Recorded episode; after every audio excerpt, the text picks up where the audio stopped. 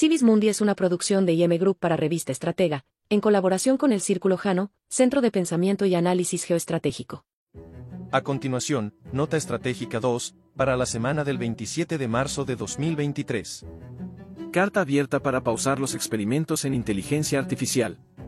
El 29 de marzo, Elon Musk junto con el cofundador de Apple, Steve Wozniak, han firmado una carta en la que hacen un llamado a todos los laboratorios de inteligencia artificial para pausar inmediatamente el entrenamiento de los sistemas de inteligencia artificial más potentes que el GPT-4 durante al menos seis meses.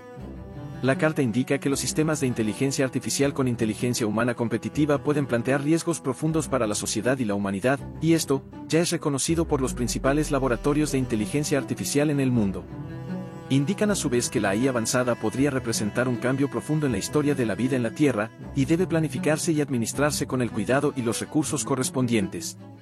Estos grandes investigadores y empresarios, junto con otros renombrados científicos, tecnólogos y académicos tales como John J. Hapfield de la Universidad de Princeton, Jan Tallinn cofundador de Skype, y Evan Sharp cofundador de Pinterest, se cuestionan junto a sus colegas si, ¿deberíamos dejar que las máquinas inunden nuestros canales de información con propaganda y falsedad?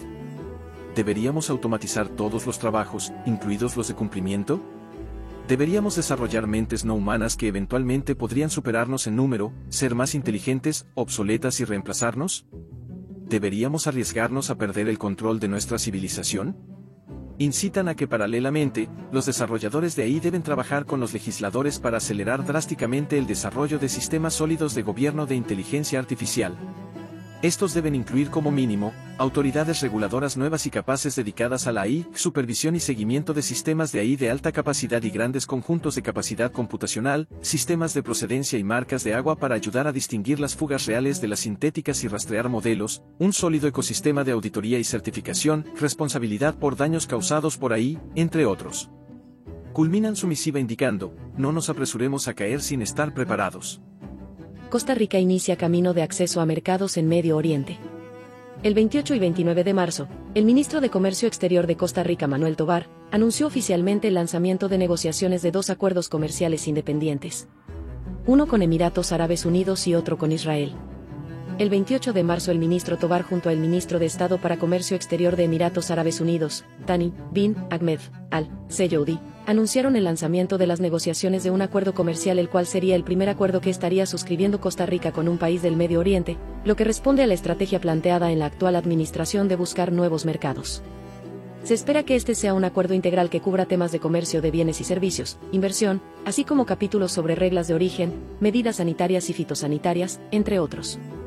Se estima inicia a más tardar durante el segundo semestre de 2023. Emiratos Árabes Unidos ha sido escogido recientemente para ser la sede y presidir la próxima conferencia ministerial de la Organización Mundial del Comercio en 2024. Por otra parte, el 29 de marzo el ministro Tobar y el ministro de Economía e Industria de Israel, Nir Barkat, firmaron un memorándum de entendimiento sobre comercio y anunciaron la decisión de negociar un tratado de libre comercio. Gracias por escuchar Civis Mundi. Comparte y síguenos en nuestras redes. Esto fue una producción de IM Group para Revista Estratega en colaboración del Círculo Jano de Pensamiento y Análisis Geoestratégico.